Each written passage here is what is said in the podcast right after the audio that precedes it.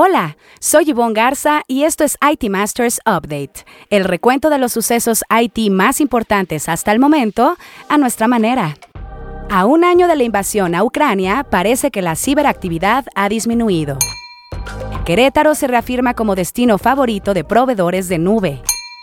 Amazon, en respuesta a ChatGPT, se alía con startup de inteligencia artificial.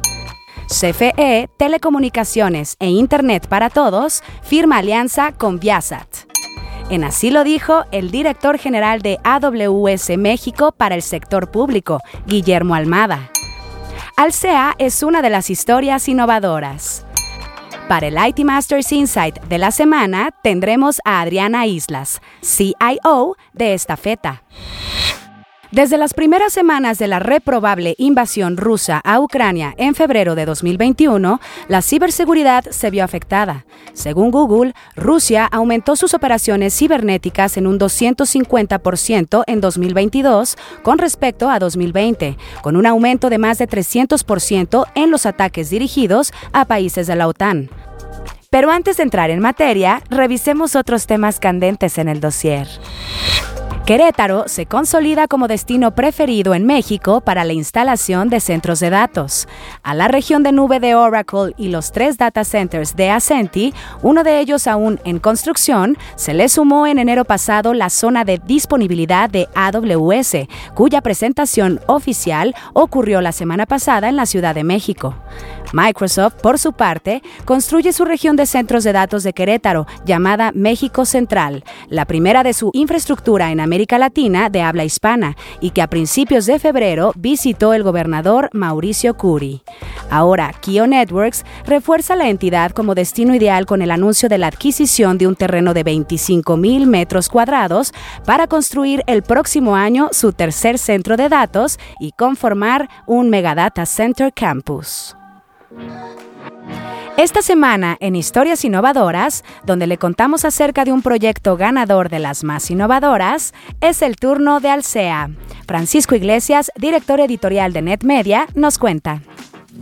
Alsea es una de las más innovadoras 2022 con el proyecto Conciliación Canal Delivery, para el que destinó 1.8 millones de pesos. Su innovación de proceso interno consiste en integrar las fuentes internas y externas del canal de venta Delivery, antes, el conciliar había que detectar errores operativos por diferencias en montos, en comisiones, así como en información entre agregadores de Alsea. Esas fallas podían representar pérdidas millonarias. Con un crecimiento de 16% en las ventas de delivery, la complejidad de procesos de operación y soporte aumentaba, pues había que unificar las fuentes de información como el repositorio central, Core Alsea y el ERP, así como fuentes externas de Didi, Uber y Rappi. Ahora, mediante el uso de analítica de datos y el cómputo en la nube, la información de las ventas semanales se obtiene tan solo en 16 minutos. Esto facilita la toma de decisiones en las negociaciones con los agregadores. El líder del proyecto fue Arturo Covarrubias, gerente de proyectos de tecnología de Alsea. Muchas felicidades a ella y a su equipo por ser una de las historias innovadoras 2022.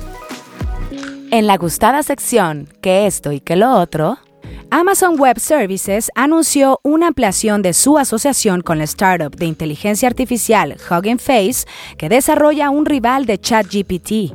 Las reacciones por el lanzamiento del chatbot de OpenAI en noviembre pasado no han cesado. AWS pondrá a disposición de los clientes de la nube que quieran utilizar estas herramientas de generación de lenguaje como componentes básicos de sus propias aplicaciones.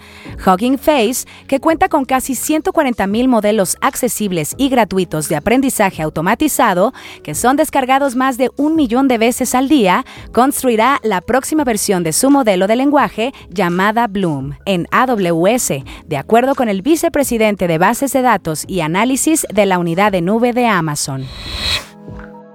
La empresa Viasat firmó con la División de Telecomunicaciones e Internet para Todos de la Comisión Federal de Electricidad un acuerdo para proporcionar conectividad satelital de alta calidad a 850 comunidades en todo México. Estas utilizarán el servicio de Internet comunitario de la empresa californiana para brindar acceso gratuito a Internet a las personas en lugares públicos, escuelas y centros de salud. El Internet comunitario de Viasat se implementa mediante un punto de acceso Wi-Fi público conectado y habilitado por un satélite para brindar una conexión de alta velocidad. Desde 2018, la empresa ha ofrecido conectividad en el país mediante el satélite Viasat 2 que brinda servicios de banda ancha. Para 2024, la CFE Telecomunicaciones e Internet para Todos espera conectar a 20 millones de mexicanos. Esta semana, en Así lo dijo, donde resaltamos una frase que a lo largo de la semana las y los reporteros de IT Masters Mag hayan escuchado de conferencias o entrevistas, tenemos al director general de AWS México para el sector público, Guillermo Almada quien durante el lanzamiento de su Local Zone en Querétaro habló sobre el impacto de la nube en el sector público. Para nosotros es muy importante la nube, y hemos estado trabajando con los gobiernos alrededor del mundo en este concepto de, lo, que es, de lo que es la innovación este, a través de la nube. ¿Y por qué? Bueno, para nosotros este, el ciudadano está en el centro de todo lo que hacemos. Todos somos ciudadanos y obviamente a todos nos interesa que el gobierno innove y nos atienda mejor. La nube es extremadamente elástica, es flexible. Provisiono lo que necesito y cuando necesito más lo apago.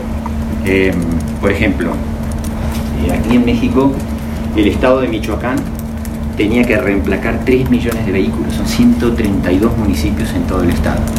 Imagínense lo que es hacer todo un reemplacamiento, lo que costaría montar una infraestructura en la forma tradicional para reemplacar eso, traer los servidores primero lo que significa para el gobierno comprar toda esa infraestructura. En 10 días se armó el aplicativo, se subió a nuestra red, se hizo el reemplacamiento, se colectó dinero extra que se donó una cantidad de obras de, impacto social y una vez que ese reemplacamiento está hecho, se apaga. Muchos proyectos en el pasado, y esto tanto en el ámbito público como privado, nunca veían la luz del día, simplemente porque para hacer un proyecto nuevo de innovación hace falta invertir. Y si el riesgo de ese proyecto es muy alto, la relación de costo-beneficio de esa inversión no cierra y lo que hace es que la organización simplemente lo engaveta. Y esos proyectos nunca ven la luz. Con la nube es muy sencillo equivocarse. También queremos escucharle a usted. Opine, comente, sugiera con el hashtag ITMastersUpdate en nuestras redes sociales, donde nos encuentra como NetMedia. Estaremos pendientes de sus comentarios. Ahora sí, el tema candente de la semana. Además del uso de sofisticados drones, es sabido que el conflicto entre Ucrania y Rusia, que cumplió un año el pasado 24 de febrero, también se ha librado en el ciberespacio.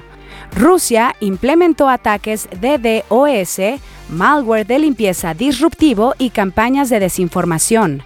Mandiant detectó más ciberataques destructivos en Ucrania en los primeros cuatro meses de 2022 que en los ocho años anteriores. Si bien la mayor preocupación eran ataques altamente perjudiciales e incluso destructivos contra la infraestructura crítica de Ucrania, hasta la fecha no ha habido informes de un incidente importante y Ucrania ha mejorado sus capacidades de defensa. Google señaló que los ataques se ralentizaron y parecieron menos coordinados después de la ola inicial.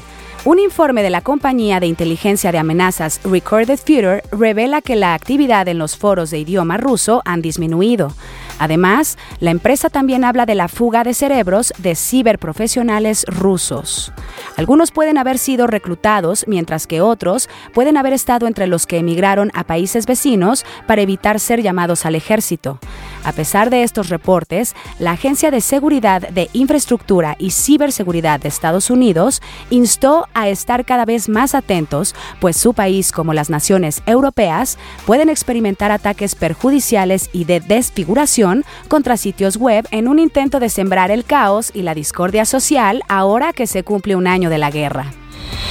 Para el IT Masters Insight de la semana, en la que un líder IT nos comparte una recomendación de algún reporte, libro, reflexión o estrategia, es el turno de Adriana Islas, CIO de Estafeta.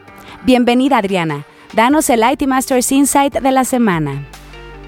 Hola, yo les voy a platicar sobre plataformas low code. El término low code se refiere a prácticas de desarrollo que evita, en medida de lo posible, la programación manual convencional. Para reemplazarla, estas plataformas se basan en una interfaz gráfica de usuario y utilizan elementos visuales predefinidos y preconstruidos bajo los mejores estándares de UX UI. Esto facilita en gran medida el proceso de desarrollo de software y ahorra tiempo, ya que elimina la necesidad de programar manualmente cada uno de los elementos visuales estándar y las validaciones típicas de captura de datos. Si quieres hacer pruebas de concepto de nuevos productos o servicios, o bien implementar procesos complejos en donde interactúan varias áreas de negocio, esta es una excelente opción que te permitirá ir demostrando los resultados así como incluir mejoras en el proceso de forma ágil. Para el siguiente IT Masters Insight, nomino a Adrián Albo, CIO de Elvex. Muchísimas gracias Adriana por tu IT Masters Insight de la semana. Buscaremos a tu nominado para el próximo episodio. Si quiere leer más sobre lo que aquí le contamos o novedades del mundo IT, visite nuestro sitio web itmastermag.com o síganos en redes sociales como NetMedia. Hasta aquí este episodio de IT Masters Update, porque su opinión es más valiosa cuando está bien informada. Tiene aquí una cita todos los lunes. Buen inicio de semana.